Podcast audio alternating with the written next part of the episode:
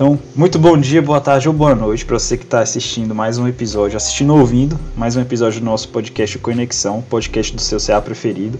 Meu nome é Matheus, eu estou aqui hoje com o Pilone e a gente vai entrevistar a Mariana Esteves. E aí, Pilone?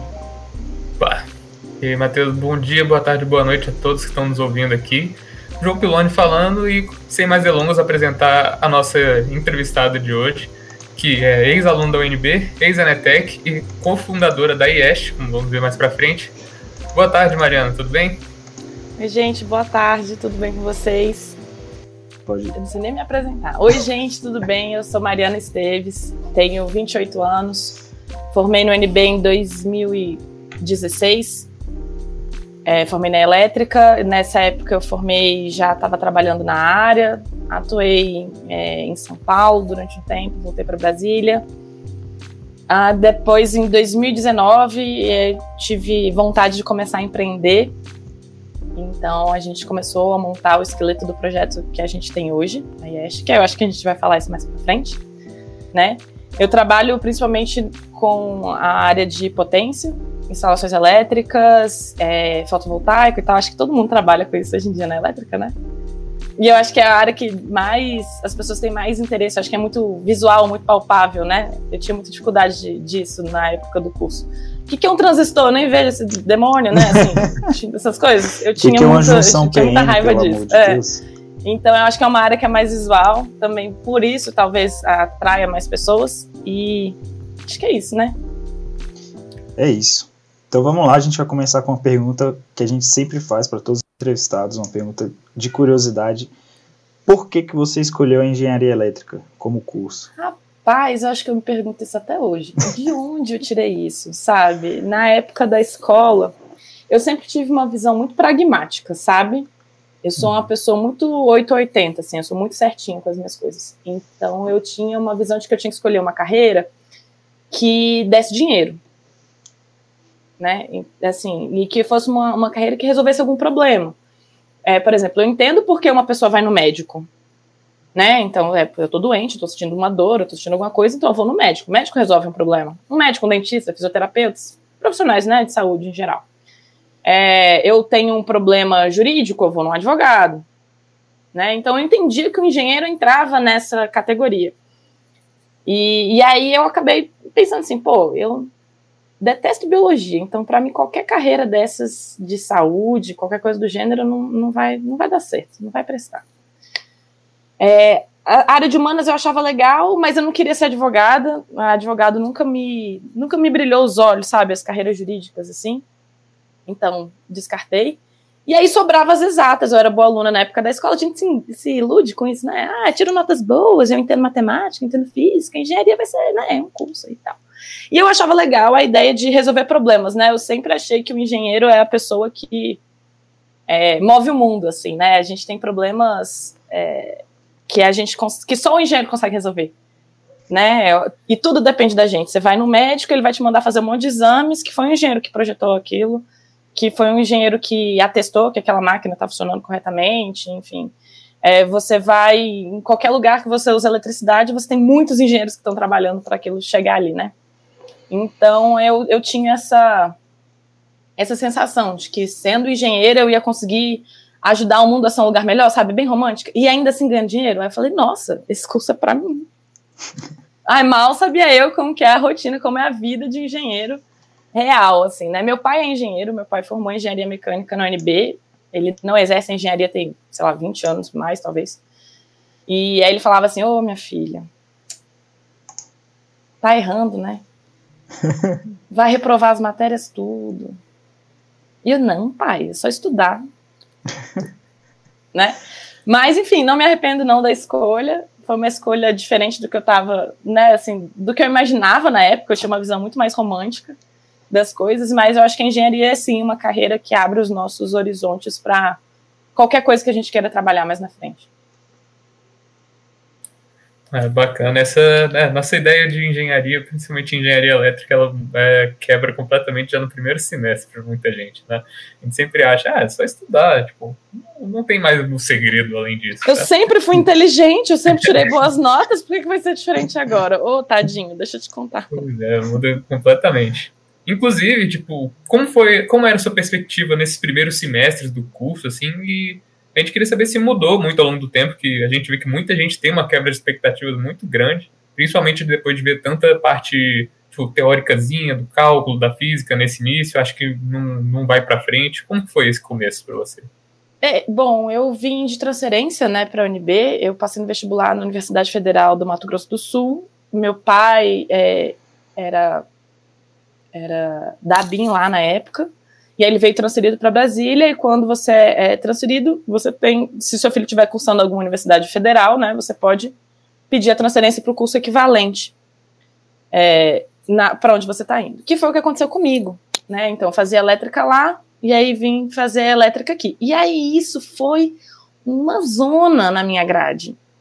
Por exemplo, um exemplo tosco, assim, ó. Cálculo numérico, que eu nem sei se ainda tem na grade aí de vocês, que tem. tinha reforma curricular, nem sei se ficou, não. Ficou. Cálculo numérico, aqui no UNB era, não sei se ainda é, mas era no terceiro semestre. E lá no UFMS era no quarto semestre. Uhum. E eu vim na mudança do terceiro para o quarto. Ou uhum. seja, quando eu cheguei aqui, eu já tinha feito terceiro, então eu ia pegar cálculo numérico. E aí, quando eu cheguei aqui no UNB, o pessoal já, já tinha pego. Então, e aí eu dei preferência para tentar buscar as matérias que eram pré-requisitos para outras, cálculo numérico não era pré-requisito para nada. Eu fui fazendo meu penúltimo semestre. Eu e um monte de menino novinho no curso.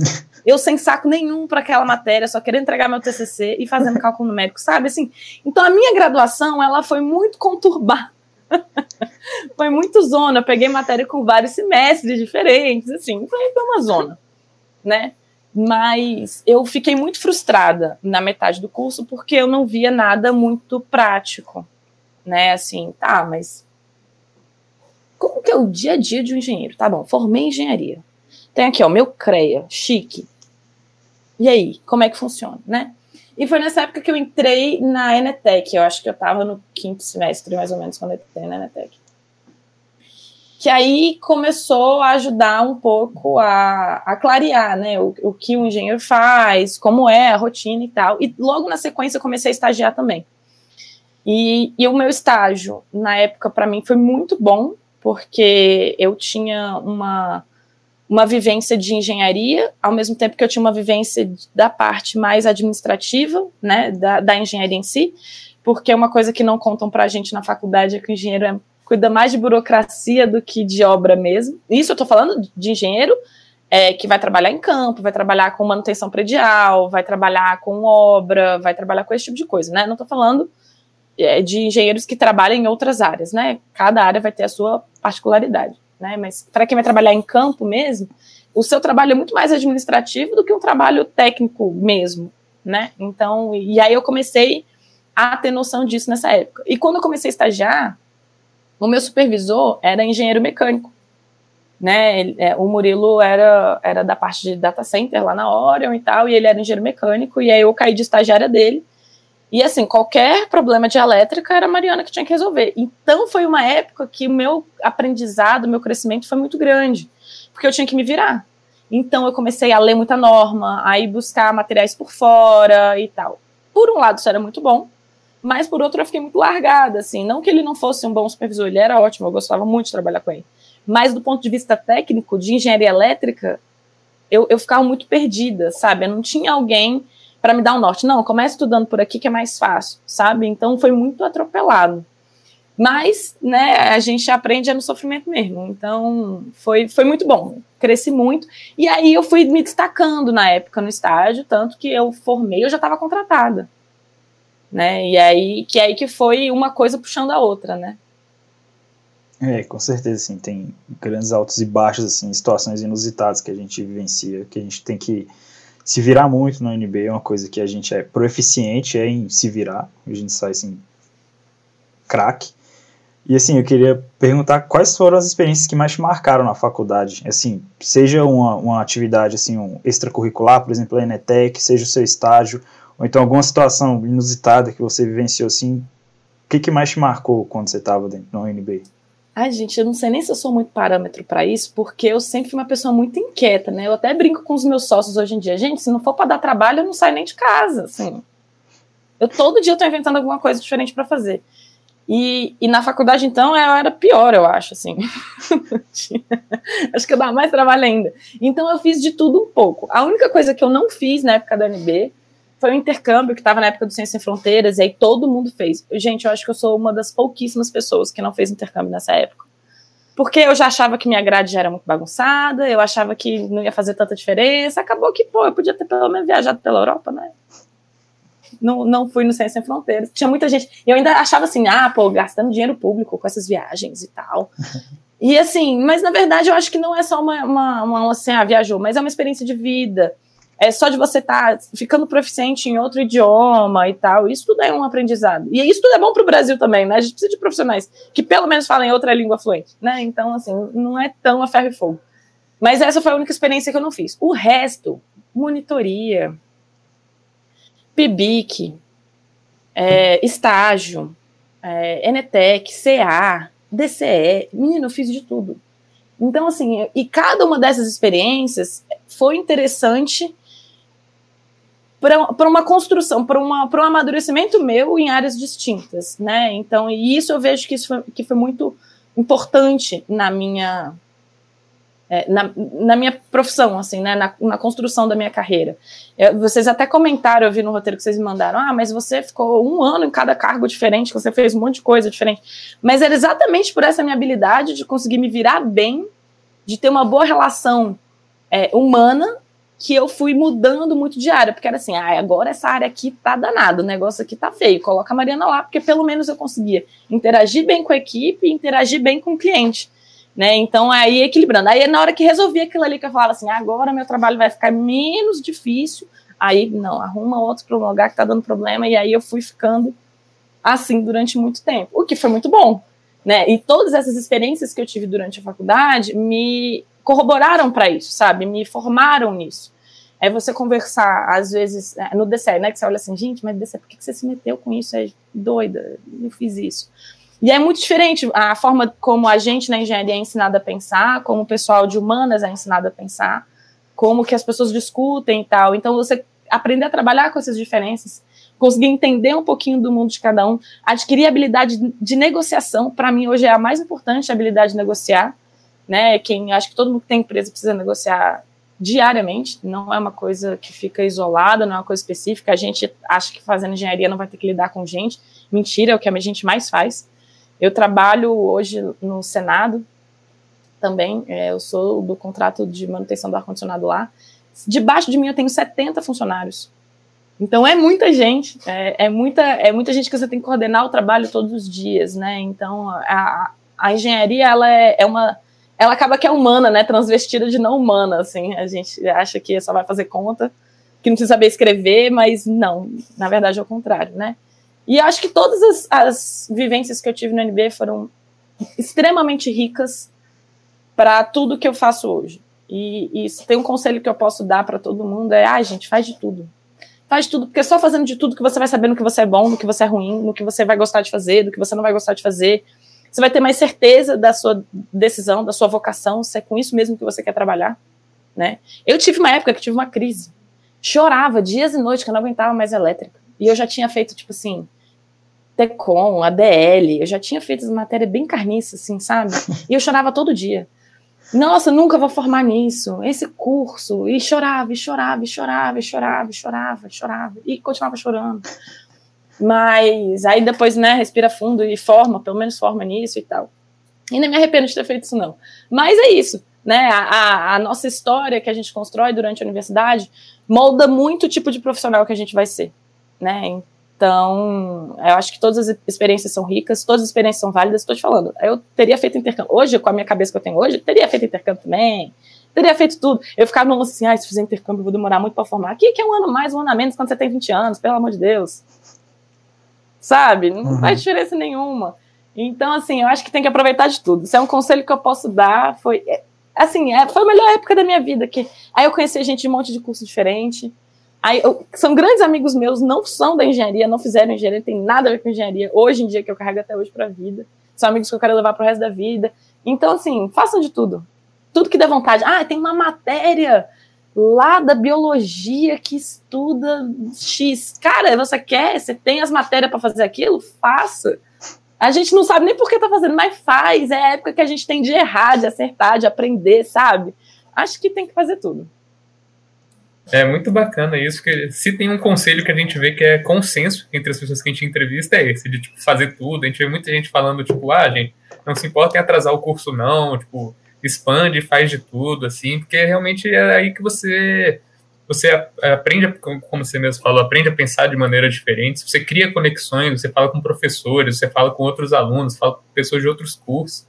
É, é um aprendizado que a gente vê aqui, que todo mundo que vem para cá fala, olha, se tem uma coisa que valeu a pena foi ter feito um pouquinho de cada coisa. Independente da época que estudou, até na própria UNB, a gente vê pessoal de todo, todos os anos, assim, basicamente falando não, isso. Eu sou da teoria do porquê não.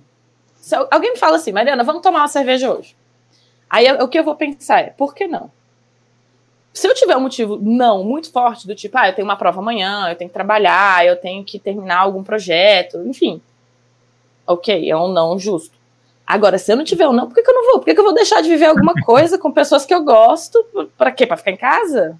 Vendo Netflix? Não.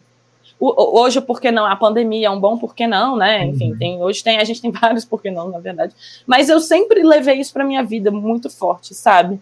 Então, se eu não tenho um não muito forte, um não assim, ah, isso de fato realmente vai, vai me complicar se eu fizer, pode ter certeza que eu tô indo. muito disso. E foi muito bom, não me arrependo. É um conselho assim que eu dou para todo mundo. Ah, gente, por que não? É, não vai ficar se privando, não. É, e eu, igual você falou também, eu acho que essa época que a gente está na faculdade, assim, com uns 20, 21 anos, é a hora que a gente pode, tipo, encher a nossa grade horária, botar um bando de coisa para fazer, e, assim, se não der, faz um semestre a mais, um ano a mais, e ué, vai, vai ter valido a pena. Você não vai ter essa chance em outro momento da vida, né? É, só não esculhamba demais, porque aí começa a ficar chato, né? Assim, ah, vou ficar 10 anos dentro do NB. Hum. Por que, que você tá ficando 10 anos? Se você não tiver um motivo muito forte, fica até esquisito, né? Como é que você vai uhum. justificar isso para seus pais, por exemplo? É. então, assim, né? Tudo na sua medida, mas atrasar um ano, dois, uhum. tá tudo bem. Boa. E, tipo, inclusive de um desses, dessas experiências que você falou, a gente queria perguntar um pouquinho mais aqui, que foi a experiência na empresa Júnior, né, Netec. Foi legal que você falou que tipo, te deu uma vivência um pouco maior de, é, da rotina de um engenheiro, como é trabalhar realmente, pôr a mão na massa e tudo. E eu acredito que tem bastante também da experiência da parte de gerência, de comunicação, que você disse que agora é formado e trabalhando faz parte do, da rotina de um engenheiro, né? Como foi essa experiência na Inetec? Cara, a Inetec para mim foi uma das experiências mais legais que eu tive no NB. É... Abriu muito minha cabeça e me fez ter bons é, contatos, assim, sabe? É, conhecer pessoas diferentes, o estágio, por exemplo, que eu comecei a estagiar na Orion, né? Logo na sequência, eu conheci a Orion por causa da Enetec, então, assim, a Enetec foi uma grande ponte. É, e, e, ela me ajudou a ficar assim no curso, a entender, não, pô, acho que, acho que rola de ser engenheira mesmo, sabe? Não é só não é só esse bando de cálculo e dessas coisas que não fazem nem sentido na minha cabeça, que a gente vive na engenharia. A gente vive de coisas reais, de problemas reais, de pessoas reais. Né? E aí a Inetec nessa época abriu minha cabeça muito com relação a isso. Na época, eu tinha uma ilusão do tipo assim, ah, pô, já fui da Netec. Eu era da, da parte de projetos, né? Eu fui diretora de projetos da Netec. Então, assim, ah, já fui diretora de projetos, já comecei a estagiar. Aí eu trabalhava também numa área técnica, né? Ficava assim, ah, quando eu formar, quando eu for engenheira, isso aqui eu já, já sei. Mentira, não é assim que funciona. Não sei em outras áreas, né, da engenharia, mas quando me deram a primeira obra para tocar, eu chorava de noite, vocês não estão entendendo. Eu fazia obra no hospital, em São Paulo. Então, a gente só podia fazer obra à noite. A gente entrava lá 9 horas da noite e saía 4 da manhã, que era quando passava a última ronda de limpeza. Então, a gente tinha que deixar tudo pronto nesse horário. Gente, esculhambada, eu não sabia. E aí os meninos da obra me enrolavam, porque é engenheiro novo, engenheiro não sabe nada, nunca pisou numa obra na vida. Quantos de vocês já pisaram em obra? Pois é, eu também nunca tinha ido. Mulher ainda, ixi, aí que me enrolavam mesmo. Eu fui muito enrolada nessa época. Aí eu chorava, aí quando eu percebi que não estava bom, aí sentava e chorava. Não na obra, óbvio que não. Lá, né, eu sou engenheiro, por favor. Mas em casa, eu me sentia assim, gente, eu sou a pior profissional da face da terra como que eu formei e tal. E aí eu ficava me, me, me, martirizando muito, assim, sabe? Mas aí depois é isso. Faz parte, é o sofrimento da época que a gente tem que passar, né? Então, assim, eu tinha muito uma impressão na época da NB do que, tipo, ah, tô pronta para qualquer coisa, e aí, na hora depois que a gente forma, pelo menos comigo foi assim, o buraco é mais embaixo. E aí existe uma adaptação essa, eu acho que os, os primeiros anos, né, depois que a gente forma, os dois primeiros anos principalmente, eles são muito críticos para definir a nossa, a nossa carreira, assim, o que a gente vai fazer, o que a gente não vai e tal. Então, é, é uma época bem delicada, né? Que a gente já não é universitário, mas a gente também é júnior, né? A gente não tem experiência no mercado, a gente, enfim, né? A gente está começando agora. Então, é um, é um momento de transição para uma vida adulta de verdade, sabe?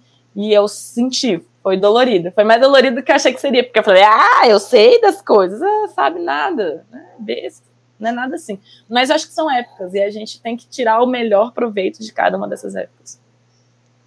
É, realmente, quando a gente sai da, da universidade, que a gente vai encarar os problemas reais, que a gente vê, o dia que o filho chora, a mãe não vê, né?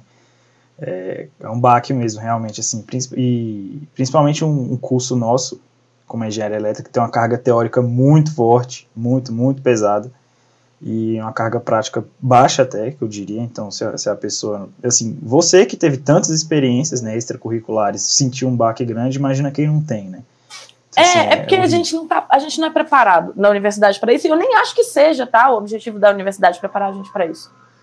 É, eu acho que a universidade tem sim que dar um embasamento teórico para a gente. A gente tem que saber o, o, básico de engenharia. E aí a vida, a vida é a vida. Cada um vai ter a sua vida. Não tem como a universidade preparar para tudo que você vai encontrar na vida, sabe? Então, é, é, eu acho que a UNB cumpre o seu papel nisso, sabe? O curso de engenharia cumpre o seu papel. Agora, cabe a gente como aplicar isso. E aí cada pessoa vai para uma área, né? Tem tantos colegas que formaram comigo, ou mais ou menos na mesma época que eu, que nem estão trabalhando mais com engenharia, que foram trabalhar em, em consultorias, em, é, em outras áreas. Aí outras pessoas fizeram mestrado, outras pessoas estão trabalhando em outras áreas, nada a ver.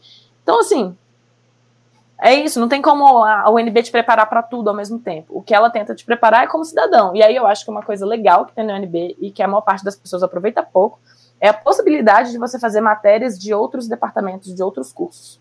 Né, a UNB é uma das poucas universidades no Brasil que você tem a possibilidade de fazer matéria de qualquer departamento.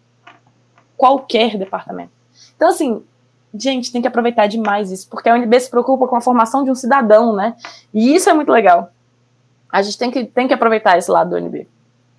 Realmente a UNB tem seus pontos muito fortes e um deles é, é justamente essa interdisciplinaridade, acredito que seja essa palavra. É, e a gente viu, assim, voltando para a parte profissional, que você é, se formou e já ingressou no processo trainee da Orion, da empresa Orion. Como é que foi esse processo de, de se formar e entrar no, no trainee? Foi a Enetec que te deu esse empurrão ou até mesmo o estágio que você fez? É, o que, que aconteceu? Eu conheci o pessoal lá na Orion por causa da Enetec. Tinha um, um, um, funcionário na Orion na época, que era o Ramalho. Ele era da empresa Júnior de Ciência Política, da Stratagos. Ele trabalhava numa área é, estratégica, digamos assim, lá dentro da Orion. E aí ele ia atrás das empresas juniores para buscar a galera, para fazer projetos juntos, para fazer processo seletivo de estágio e tal. E aí eu conheci a Orion nessa época. Logo na sequência, um pouco tempo depois, que eu tive lá. Eles abriram um processo seletivo de estágio e era para trabalhar com qualidade de energia, sustentabilidade e tal, que sempre foi uma área que eu achei legal. Falei, vou me inscrever nisso. E aí me inscrevi. Foi até engraçado. Eu cheguei para entrevista de estágio. É, a minha era a primeira, tipo assim, 8 horas da manhã. Só que eu morava lá no Jardim Botânico na época, e na hora de descer na ponte de atacar, aquele trânsito do inferno e tal, eu liguei pedindo desculpa, mas que eu não ia conseguir chegar no horário. Aí eu cheguei, tipo assim, muito depois. Cheguei, sei lá, 11 horas da manhã. Nossa. Quando eu chego, tá aquela sala da recepção assim, um monte de gente da elétrica. Eu falei, mas rapaz, hum. que diabo é isso? Veio a elétrica toda aqui fazer, fazer entrevista. E tinha gente de um monte de semestre e tal. E aí eu conversei com todo mundo. Gente, eu fazia matéria com todos os semestres. Então, hum. eu conhecia todo mundo que estava ali fazendo entrevista. Aí até a menina do RH na época olhou assim: você conhece todo mundo? Eu falei: ah, gente, eu faço matéria com esse, com esse, com aquele, aquele ali, eu já vi. E, enfim, aí acabou que eu passei no processo seletivo do estágio nessa época. É, isso foi em 2014. Aí eu fiquei dois anos estagiando lá. É, e, e, no meio disso tudo, o que aconteceu foi, é, eu tive a Dani, que foi a, a, minha primeira supervisora, ela era da elétrica, ela tinha formado há pouquinho tempo, tinha uns seis meses que ela tinha formado. Eu cheguei a fazer matéria com a Dani, tô falando, fiz matéria com todo mundo. E, e aí eu fui contratada para ser estagiária dela. Só que ela ficou pouco tempo lá, ela não se adaptou bem e tal, ela queria fazer mestrado, enfim. Acabou pedindo demissão. E aí eu fiquei meio sem pai nem mãe ali, sabe? Eu fiquei meio perdida. Aí foi nessa época que me passaram pro Murilo, que ele era da parte né, de data center lá, é, na Orion, só que ele era engenheiro mecânico. E falaram assim: não, Mariana, você vai ser estagiária dele né, agora. E eu comecei a trabalhar com edifícios sustentáveis nessa época. A Orion tem uma vocação muito forte com isso, né? De sustentabilidade, de, de fazer projetos em que é, energia solar é, e todas as questões de operação sustentável, automação e tal, sejam é, é, fortes, né? É esse um dos diferenciais que eles usam. E aí eu comecei a trabalhar nessa área com o Murilo. O Murilo tinha, tem uma, não sei se ele ainda tem, na verdade, você tem que renovar a cada dois anos. Hoje ele é engenheiro na Câmara. Mas o Murilo, na época, tinha a certificação de sustentabilidade, de edifícios sustentáveis e tal, então eu comecei a trabalhar com ele por causa disso. E aí acabou que tudo que era de sustentabilidade foi caindo para mim. Então, ah, um plano de gestão de resíduos de não sei o quê. Mariana, pesquisa aí como é que faz. É, gestão de energia, não sei das quantas. Mariana, beleza. Programa de gestão de recursos hídricos. E aí foi caindo comigo, essas coisas foram todas caindo comigo. Quando terminou os meus dois anos de estágio, eu, eu tinha concentrado muita coisa comigo por causa disso.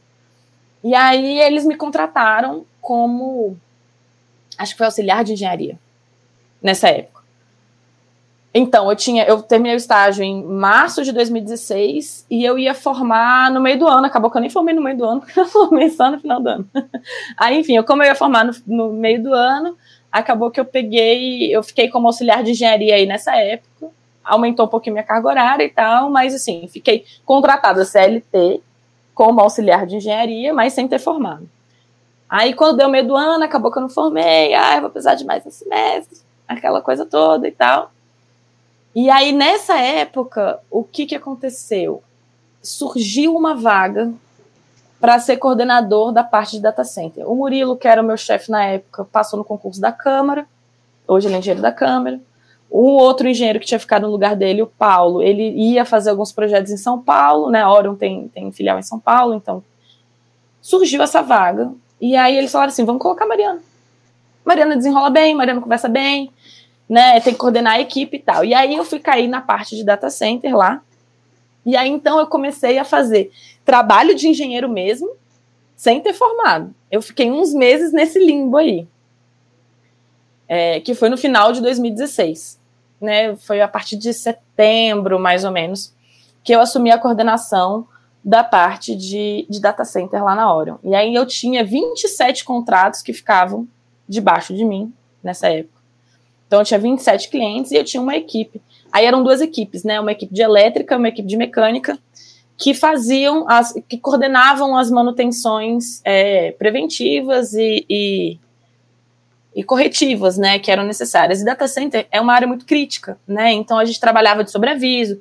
Teve muito final de semana que fui trabalhar, é, às vezes sexta-noite acontece chamado. Tinha um celular, eu tinha um celular só do trabalho, que era o celular dos chamados. Gente, era muito engraçado. Eu saía de casa, esse celular, menino, pode roubar tudo meu, mas esse celular aqui, ó, era um desespero. E aí, quando foi em janeiro de 2017, que foi quando eu ia pegar o diploma e tal, tudo certinho, eles falaram assim: Ó, oh, Mariana, a gente tá fechando os contratos novos lá em São Paulo. É, a gente está querendo levar essa parte um pouco mais de tecnologia para São Paulo. Você não quer ir, não? Aí eu falei: Por que não? O que eu sei, nada, mas por que não? Aí foi quando eu fui para São Paulo. E aí eu fiquei um ano lá em São Paulo, é, fazendo essa a, a, parte, era uma parte mais comercial, digamos assim, né, de busca de novos negócios, principalmente na área de segurança eletrônica, automação, essas coisas assim. E, enfim, fiquei um ano lá nisso. É, aí foi quando eu fiz minha primeira obra, que aí eu vi, é, Hum. O buraco é mais embaixo, a vida de engenheiro não é tão simples assim, o mundo não é tão cor-de-rosa. E lá na Orion tinha um. Aqui na Orion em Brasília, né? Em São Paulo tinha menos disso. Mas a equipe técnica, né? Os técnicos, eles trabalham muito bem. A equipe que eu estava na época de, que eu estava com data center, a equipe era muito boa. Eram uns técnicos muito bons.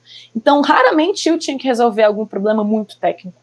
né? A minha função era muito mais de gestão e, e de contato com o cliente, né?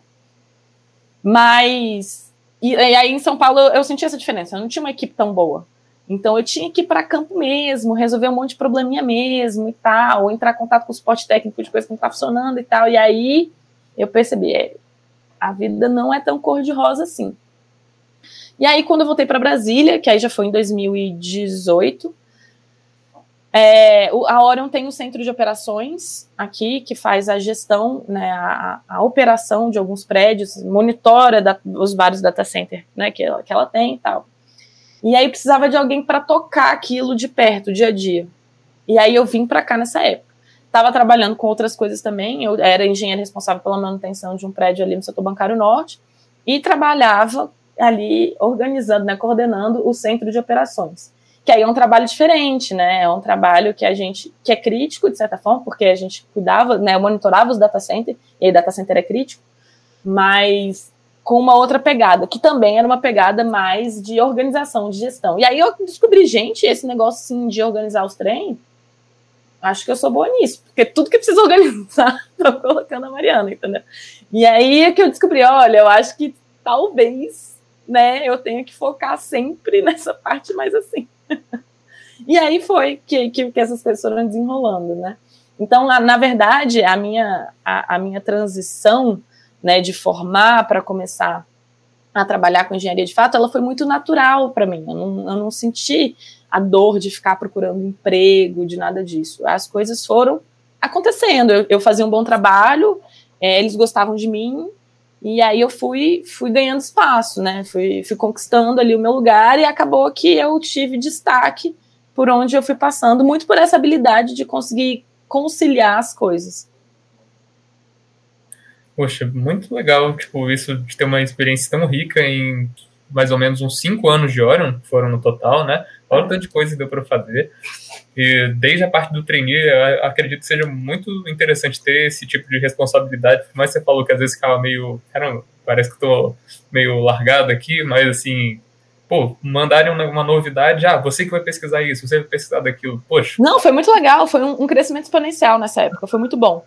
Uhum. É, é, é, isso, né? Nenhum, nenhum crescimento é fácil, nenhum crescimento é tranquilo. Senão, não, é, não era crescimento, era zona de conforto né? Uhum. Tem um nome de crescimento por causa disso, né? Então, assim, não é simples, não é fácil. Eu falo assim, fica parecendo, nossa, que mundo lindo. Não, não é. é, é eu, eu, chorei sangue durante várias épocas, assim.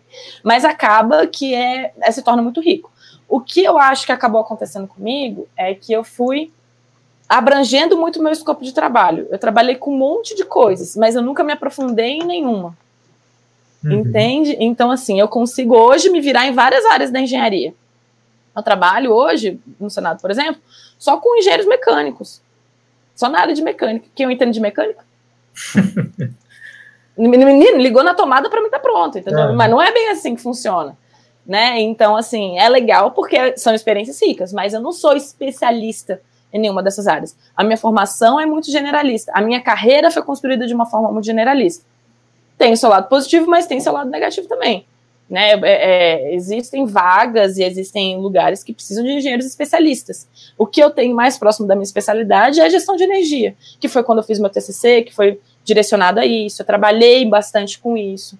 Né? Mesmo na hora, quando eu estava fazendo projetos de outras áreas, surgia alguma coisa de gestão de energia, sempre acabava vindo para mim e tal. Então, essa foi a área com que eu trabalhei de forma contínua por mais tempo, é a área que eu mais gosto, né, gestão de uhum. energia, e é o que a gente busca trabalhar hoje na empresa, né, é a parte de gestão sempre fica comigo também, gestão de energia comigo. Uhum. Muito legal. E uma coisa que você falou agora me chamou a atenção, que tem essa parte da zona de conforto, assim, que eu acredito que dê para fazer, tipo, o seu trabalho, sem sair da zona de conforto, tipo, fazer o que foi passado para você, e tem como você é, ultrapassar esse limite, que eu acredito que é o que acaba chamando a atenção de quem está te contratando tudo. O que você acha na sua postura, assim, no, no seu trabalho, que foi o que chamou a atenção deles a ponto deles darem essa confiança para você de, tipo, antes de formar, pô, vamos dar um cargo de assistente aqui, esperar o tempo dela para ela entrar, depois que entrar, você falou, não teve esse negócio de ter que procurar emprego, você já estava lá na hora, tudo que vinha, assim, de difícil, eles meio que passavam para você, assim, pô, ela que resolve. É, é, é, porque eu era desenrolada, era é. só isso. O, o, que eu acho, isso para qualquer profissão, não é para o engenheiro necessariamente, exclusivamente, é ser desenrolado. Você não sabe de nada. Parte sempre do pressuposto que você não sabe de nada. E aí você tem que ir atrás de resolver. Às vezes eu nem sei resolver o problema, mas eu conheço alguém que sabe. E essa pessoa vai me ajudar a resolver o problema. Então, eu acho que é mais essa capacidade. Quando você está é, tocando uma obra, por exemplo, o mais difícil é você conseguir conciliar tudo que você tem que fazer ao mesmo tempo. Porque ao mesmo tempo que você tem que gerenciar o que a equipe está fazendo, assim, ah, hoje você vai passar o cabo aqui, ver se esse cabo de fato foi passado, se foi passado da forma correta, de acordo com as normas, etc. Você tem que acompanhar o desenvolvimento do projeto, você tem que acompanhar o desenvolvimento da equipe, você tem que acompanhar do ponto de vista do cliente, você tem que acompanhar os recebimentos e pagamentos da obra, você tem que comprar material, porque se não tem material, como é que você faz? Então você tem que conciliar tudo isso. O que faz você conseguir conciliar tudo isso? É uma formação em engenharia? Não. É a sua capacidade de, de gerenciar atividades. É a sua capacidade de, de organização, basicamente. E isso serve para qualquer área. Eu, dei o exemplo de uma obra, mas se eu tô, sei lá, se eu sou advogado, estou cuidando de um processo muito grande, enfim, eu não sei como é que funciona isso direito, mas assim, se eu estou trabalhando com defendendo algum cliente, algum processo grande, eu também tenho que é, conciliar interesse do cliente com a peça que eu estou escrevendo, com o que eu tenho que entregar para o meu superior, com o que a OAB, enfim, X. Então, a, o grande lance é você conseguir conciliar todas as suas coisas e você não, é, não se prender, não se limitar assim, ah, isso aqui não vou resolver porque isso é difícil. Ué, se tu não resolver, quem vai? Sabe, assim, e isso foi uma coisa que eu sempre tive, eu sempre fui muito inquieta. Então, para mim não tinha, assim, problema que não, não tem solução, não. Ah, alguma solução tem. Senão os prédios não estavam em pé, ué. Sim, não é possível. Solução tem, eu só não sei qual que é, a gente descobre. Às vezes tem um custo para você descobrir, um custo financeiro, um custo de tempo, um custo de estudo, um custo né? Mas tudo você descobre, tudo tem uma forma. Às vezes você nem resolve da melhor forma possível, né? Digamos assim, o estado da arte da engenharia. Mas nem sempre precisa do estado da arte da engenharia, né? O que você consegue fazer ali dentro da sua realidade, dentro dos recursos que você tem, dentro do tempo que você tem, do dinheiro que você tem. Isso é a melhor solução de engenharia, né? Então, é, eu acho que, que essa sempre foi a, a, principal característica que eu conseguia me destacar. É, tudo bem, aprende, tudo bem, vamos resolver o problema vão por partes, porque quando você tem um problema muito grande, você não consegue nem enxergar de onde vem para onde ele vai. Então, quebrar ele por partes e vamos resolver um por um, por partes. E aí eu dei muita sorte na minha vida inteira, que eu sempre trabalhei com pessoas sensacionais, pessoas que me ensinaram muito, pessoas que sempre foram muito companheiras, né? Dois deles hoje são meus sócios. Então a gente sempre se deu super bem no trabalho. É, e, e eu acho que isso foi que é o mais importante, né? A gente trabalhar com quem a gente gosta, tendo uma boa equipe e sem preguiça, né? Desenrolar. Pois é, essa, essa parte de desenrolar, assim, quem estuda na UNB raiz mesmo ganha isso de tabela, assim, um pouco na graduação. E aí, quando você se forma, você só precisa amadurecer essa, esse dom nato que você ganha depois que você sai da UNB. Mas, assim, puxando mais agora para falar da IES, né? Você teve é, assim, bastante experiências assim, nessas em diversas áreas, como você falou, sempre muito dinâmica e tal. O que, que fez você virar a chave e, e, ganhar esse viés empreendedor seu? E, tipo, agora eu quero empreender. E quais foram os principais desafios que você teve, assim, de, de fundar uma empresa do zero? É, então, empreender sempre foi uma coisa que eu gostei, sempre foi uma coisa que, que eu tinha, assim, em mente. Ah, um dia eu quero ter algo meu, sabe? Mas é, eu não queria fazer uma coisa normal, inquieta, doida, né? Não queria fazer assim, ah, eu só colocar placa no telhado dos outros. Ah, não, sem graça esse trem. Tem que fazer um negócio diferente. E a Orion tinha, né, nessa época, assim, não sei como é que tá hoje lá, enfim, mas é, tinha essa pegada é, de fazer algo diferente, de ter diferencial, né? A Orion é uma empresa que é caro contratar ela, né? Então você tem que ter diferenciais. E na engenharia é muito difícil, porque depois que o cabo está passado, que o quadro está ligado, que a energia está chegando, qual é o seu diferencial para outra empresa? Né? Então, assim, a, a, visibilidade disso é muito, é muito difícil, né? Então, acaba que a gente tinha já isso desde a época da hora, tipo, a gente precisa fazer coisas diferentes. E aí a gente começou a ver uma revolução tecnológica muito grande acontecendo, né, dos últimos três, quatro anos para cá Então, primeiro pela é, você começar a usar a nuvem. A nuvem é um conceito genial, porque antigamente, até hoje tem, mas assim, antigamente a única forma de você ter é, sistemas rodando dentro de uma empresa seria você tendo os seus servidores, os seus switches, os seus tudo. Você tem que ter tudo, seu storage, você tem que ter um data center ali, né? Tem, e aí não é só o custo de você ter um servidor que é muito caro, mas é o custo de você manter aquela infraestrutura, né? E isso tudo é muito caro. Agora com a nuvem você tem tudo isso, todos os mesmos recursos, sei lá onde que tá, tá em algum lugar aí no mundo, com muita redundância que não vai acabar a energia nunca lá, né? Então assim isso é uma revolução muito grande. É uma coisa assim, é o, é o matrícula web. Pô, vou fazer matrícula, matrícula web vive, vive travando. Essa desgraça aqui, ó, nada funciona. Inclusive, Mas com a computação em nuvem, o que, que acontece? Você consegue alocar capacidade de processamento para aquele momento específico que você tem um pico. E você paga só por aquilo. Ah, eu não preciso mais, então eu não preciso. Porque senão, imagina, a UNB teria que ter um data center muito maior do que ela tem. Ah, inclusive, data center da UNB era meu contrato na época que eu estava na hora. É, você precisaria ter um data center muito maior do que você tem para usar durante um dia de matrícula, dois dias de matrícula. Não faz sentido. Com a nuvem você consegue alocar recursos de forma muito mais dinâmica e tal. Então, eu acho que a primeira grande revolução que a gente teve aí nos últimos anos foi a nuvem. Né? E a, em paralelo, você começa a ter é, sensores, você começa a ter dispositivos de ponta muito mais baratos e dispositivos com precisão é, muito boa, precisão industrial e tal. O que faz com que a automação tradicional perca um pouco de sentido. Como que funcionava a automação tradicional, né? Isso e a maior parte dos prédios hoje, até hoje é assim, né? O é, que, que, que você tem? Você tem um servidor em que vai estar rodando um software. Você vai ter que ligar todo mundo, todos os seus sensores debaixo de um controlador. E esse controlador debaixo de uma gerenciadora e tal, e um servidor com software ali rodando. Às vezes, às vezes só um computador, mas enfim. O custo disso é muito elevado porque você tem que cabear tudo. Você tem que ter um software que é caro, com licenças limitadas. Você tem uma manutenção disso que é cara, você tem sensores que são caros, você tem controladores que são caros. Tem controlador assim, de mais de 10 mil reais. Gerenciadora de mais de 10 mil reais. Então, assim, é muito caro.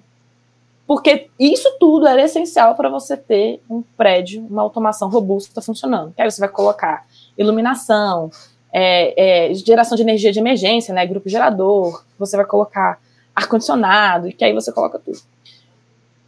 Com esse lance da computação em nuvem e com o barateamento dos, dos dispositivos de ponta, você olha assim, epa, não precisa. E com a facilidade de comunicação que a gente tem hoje, né? Você tem redes é, que não precisam ser de protocolos industriais para você estar conversando dispositivos um com o outro, né? Então, aí surge uma oportunidade do tipo, pera, por que, que a gente não faz um, um negócio diferente? E aí que entra o Marcelo, que é o meu sócio, e ele é o programador raiz mesmo, coisas que eu não faço nem ideia de como ele faz, menino brota, é uma coisa assim de louco. É muito bacana, e aí tudo que a gente desenvolve é em nuvem, usando todos esses é, princípios, né, que eu, que eu tô comentando com vocês. Do ponto de vista de beleza, então a gente consegue fazer de uma forma muito mais barata e tão eficiente quanto algo que era muito caro. E assim, Automações muito robustas, de um prédio muito grande, vamos falar assim, sei lá, do aeroporto. Cara, muito grande. Às vezes você precisa mesmo, é melhor tu ter um servidor ali mais seguro. Ok. Mas de um prédio pequeno, de comércios pequenos, será que eu preciso? Entende? Então, coisas que não eram acessíveis para uma camada de um público específico passaram a ser. A gente falou, não, então bora, bora trabalhar com isso. E aí, em paralelo, a vocação para energia solar, para gestão de energia. Porque, assim, a, como é que eu vou gerenciar um recurso que a gente não vê, que ele não é tangível? Né? Que energia não é. Né? Assim, você só chega a conta da SEB no fim do mês, você paga, você nem questiona. Né? É, como que você gerencia isso? Você tem que medir. E você tem que ter visibilidade disso em algum lugar. Então, para você ter essa gestão, para você entender quais são seus gargalos, você precisa medir. Você não, você não, é, não gerencia nada que você não mede. Isso em qualquer área, né? Eu vou medir o desempenho da minha equipe que trabalha, sei lá, com RH. Ué, você tem que medir, então. Quantas pessoas estão sendo contratadas, quantas estão sendo demitidas, por que está sendo, o que está acontecendo, se faz análise de desempenho, enfim. Qualquer área você precisa medir para você entender como que funciona. E na engenharia, obviamente não seria diferente, né? Então, a partir do momento que você tem sistemas de gestão, você consegue gerenciar melhor o, os recursos que você tem. E aí entra todo uma, um, um, lado de sustentabilidade que eu adoro, porque eu acho que o futuro é assim sustentável. A gente é engenheiro verde, eu acho que a gente tem que ser verde desde que nasce, né? E, e a parte de economia de dinheiro mesmo. É, é financeiramente mais viável, mais interessante para qualquer empresa você ter um sistema de gestão de energia, né? Para qualquer casa, qualquer coisa, enfim. Então, é, é, são as duas coisas que foram se casando, mas foi um processo a gente ter muita clareza disso, né? E foi no meio de muita porrada, né? Não é uma coisa assim, ah, pronto, tenho a ideia aqui, tá tudo pronto, bora lá. Não, foi o ano de 2019 praticamente inteiro no Rem e tentando várias possibilidades, entendendo o mercado, e se a gente fizer outras coisas, se a gente é, apostar em outras áreas, e aí dá certo, não dá, volta, e vamos fazer o que agora? Aí 2020 veio a pandemia, e aí a pandemia ficou tudo travado, porque todo mundo ficou com medo, vou investir, vou gastar dinheiro em alguma coisa? Não sei nem se eu vou estar vivo amanhã, não vou gastar dinheiro com nada, né? Então, assim, foi um período complicado, mas aí a gente já, a gente hoje tem uma maturidade de, de saber o que está fazendo, já ter produtos mais prontos, mais prontos para serem consumidos, mais prontos para serem vendidos, né? E aí eu acho que isso é uma, é uma, é um crescente, né? E é isso. A vida de empreendedor é essa, né? Você tem você quer ter um trem, mas você não tem o trilho, que não sabe de onde vem nem para onde vai, e aí você tem que montar o trilho, o trem e, e entendeu? É mais ou menos isso. é tudo atropelado, você joga em todas as posições ao mesmo tempo, né? Não, a gente não, não, não tem equipe fixa e tal, então agora que a gente está começando a ter isso, porque agora a gente já está num, num processo mais maduro, enfim. Então, é a vida de empreendedorismo é isso. Dias de luta, dias de glória, e é, é assim, todo dia é um novo desafio. Beleza. Mas, poxa, Mariana, muito legal sei tudo que você falou. Tipo, realmente a parte de, se empreender, ainda mais começando algo do zero, não é avançar numa empresa até chegar a um nível superior. Começar mesmo com a sua própria ideia é algo, tipo, extremamente difícil de se pensar. Muitas vezes a gente não tem nem noção né, que comece, começaria algo assim. E, poxa, de uma motivação como essa de trabalhar com energia sustentável, com, com, é, com economia, né? É, acho, acredito que além dessa parte de tipo, mercado precisa disso, o mercado está pedindo por isso, é uma coisa muito legal para a ecologia, assim, pensar uma diferença que a gente faz no mundo, igual você falou lá no, no começo, quando estava pensando o que fazer para estudar engenharia, né? Poxa, eu acho tipo, muito bacana isso. E assim, é, eu acho que muita gente talvez não conheça a IESH do nosso curso. Eu conheço que na Inetec a gente faz uns trabalhinhos em conjunto aí, que é muito bom. Mas se puder dar um resuminho para a gente o que, que a Yesh faz e como é a sua rotina como a fundadora, o que você faz hoje em dia, trabalhando pela empresa, seria bem bacana. É, bom, a gente é uma empresa de, de energia, basicamente, né? Que a gente gosta de dizer. Então, do mesmo jeito que a gente tem a parte de energia fotovoltaica, né? De energia solar, que eu gosto de falar, porque as pessoas não entendem o que é fotovoltaico. Hoje eu fui num cliente que ele não conseguia falar fotovoltaico e se o cliente não consegue falar, não é um termo que eu vou usar. né? Apesar de não ser o melhor termo técnico, né? eu gosto mais de falar de energia solar por causa disso. É, então, a gente trabalha com essa parte né, de, de energia solar e a gente trabalha com gestão de infraestrutura. Então, é, como que eu posso dar visibilidade para o meu cliente de como está a infraestrutura dele? Né? E aí, como eu tinha comentado até na resposta anterior, quando a gente fala de infraestrutura, normalmente você pensa em grandes empreendimentos, né? Prédios que são muito grandes e tal. E na verdade, todo mundo precisa gerenciar a sua infraestrutura a partir do momento que você tem, por exemplo, um condomínio, né? A partir do momento que você tem um comércio, que você tem um restaurante, que você tem um consumo de energia mais acentuado, né? Então, a gente busca dar visibilidade para essas pessoas, né? Para esses negócios. E aí o, o que acontece, por exemplo, um dos clientes que a gente tem que, que eu acho genial, né, de como a visibilidade é importante.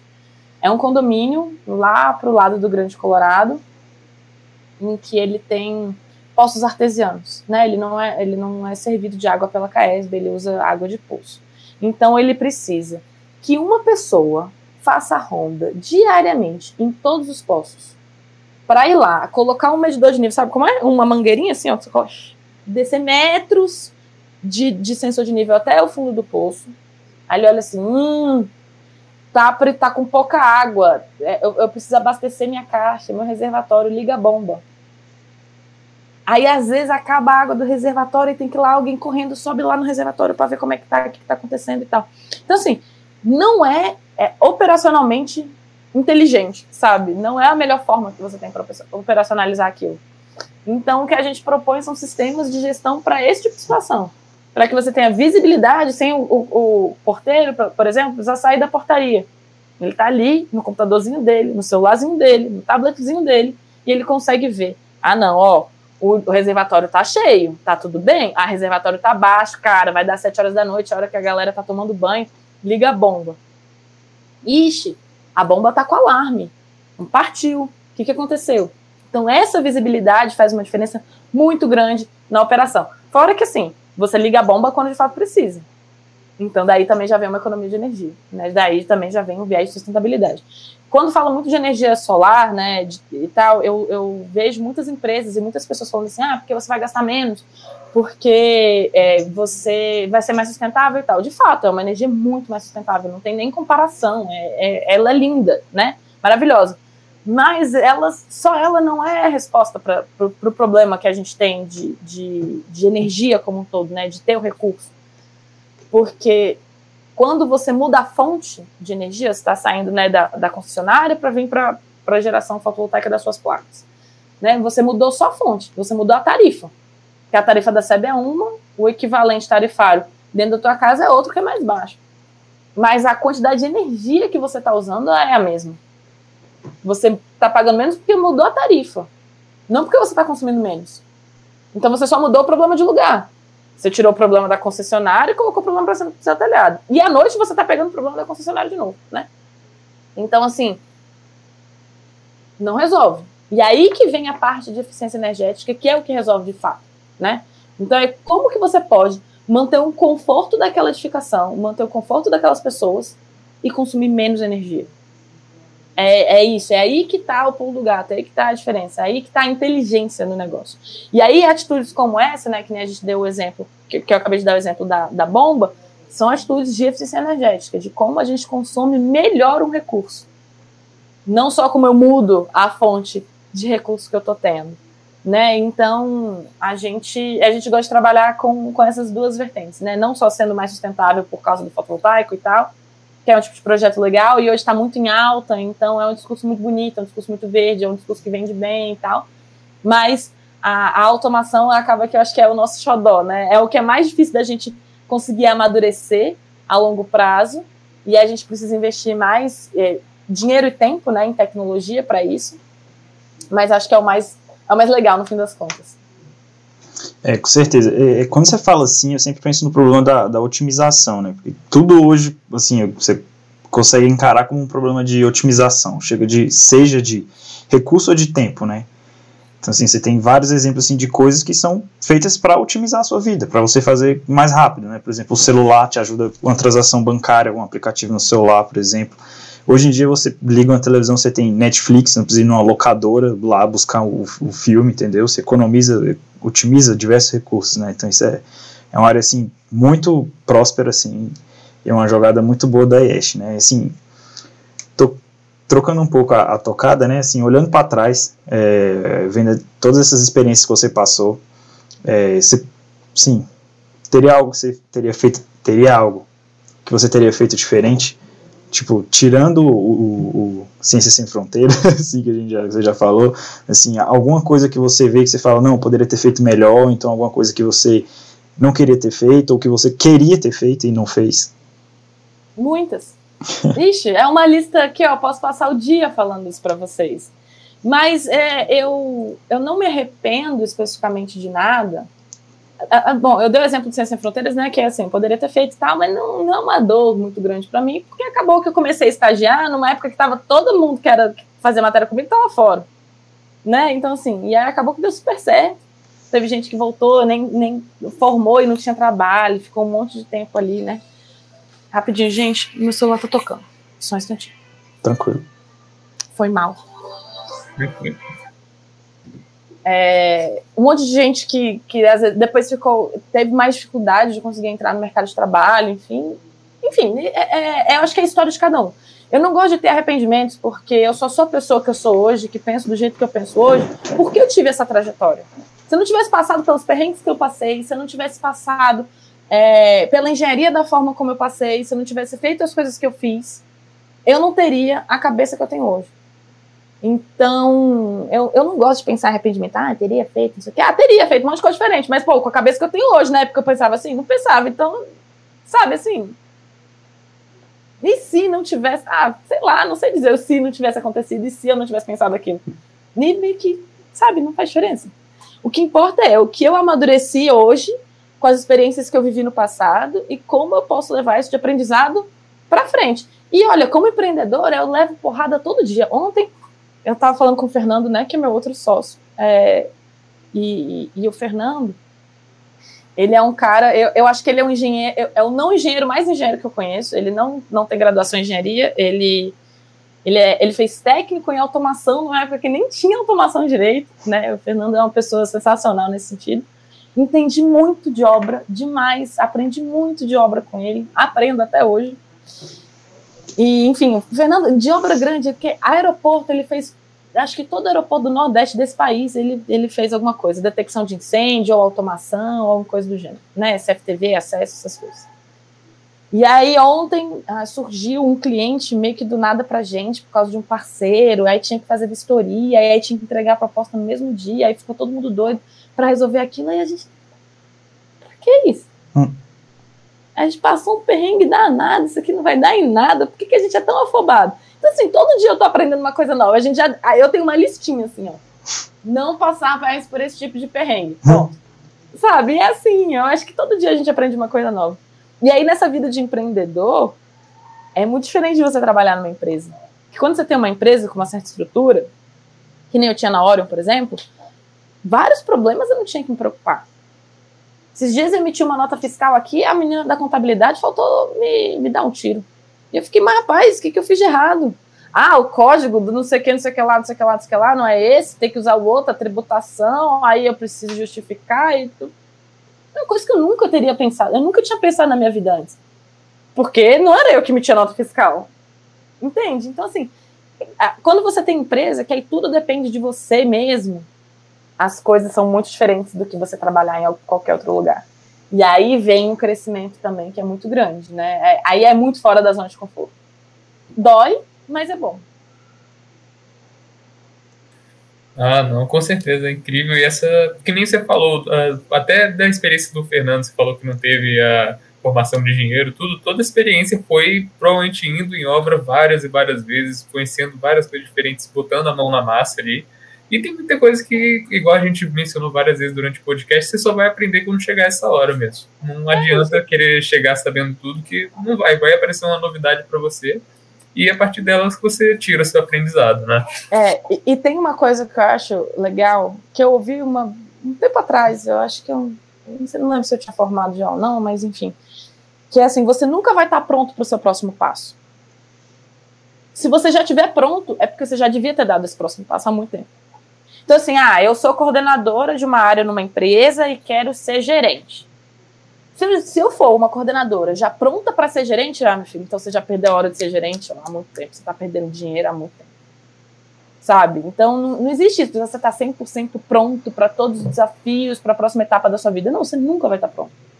E aí a gente tem que ter inteligência emocional suficiente para conseguir lidar com isso. Vão ter fases mais difíceis, fases mais fáceis, ou menos difíceis, mas sempre vai ser um desafio novo. E aí eu acho que essa é a beleza da vida também, né? Se fosse tudo igual, eu acho que ia ser meio chato. Mas precisa mudar de vez em quando, assim, dá um.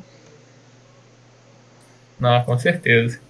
E, bem, nessa, nessa linha que você falou já de não ter arrependimentos, tudo, da experiência que você teve, você pensa de uma maneira hoje que você, obviamente, não pensava antes, e isso que pode causar escolhas diferentes, da experiência que você coletou.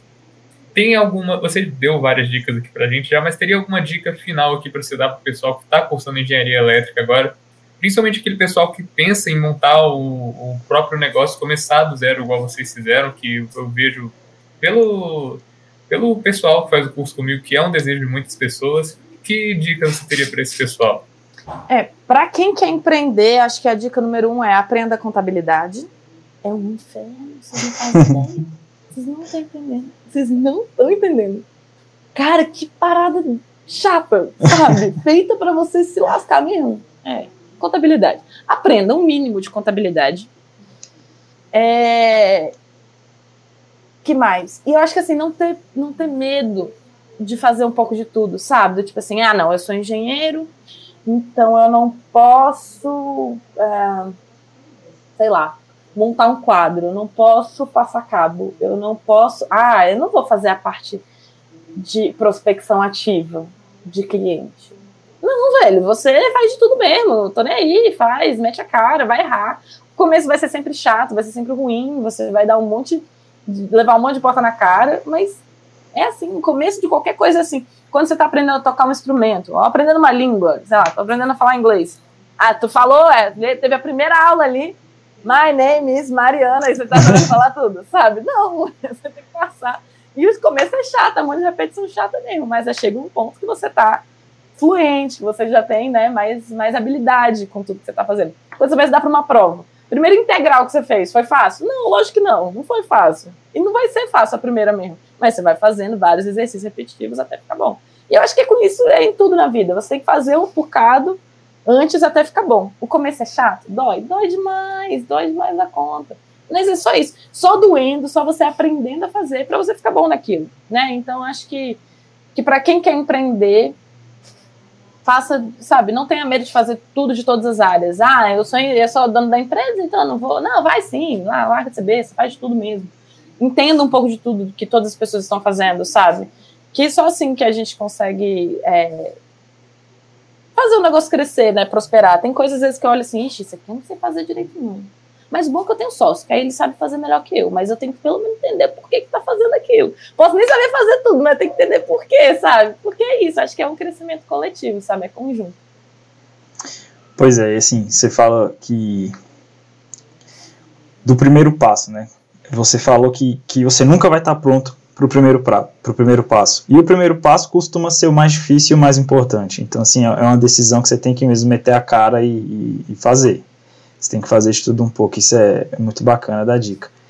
E é com essas dicas que a gente finaliza aqui o podcast com a Mariana, assim, uma, uma pessoa extremamente simpática.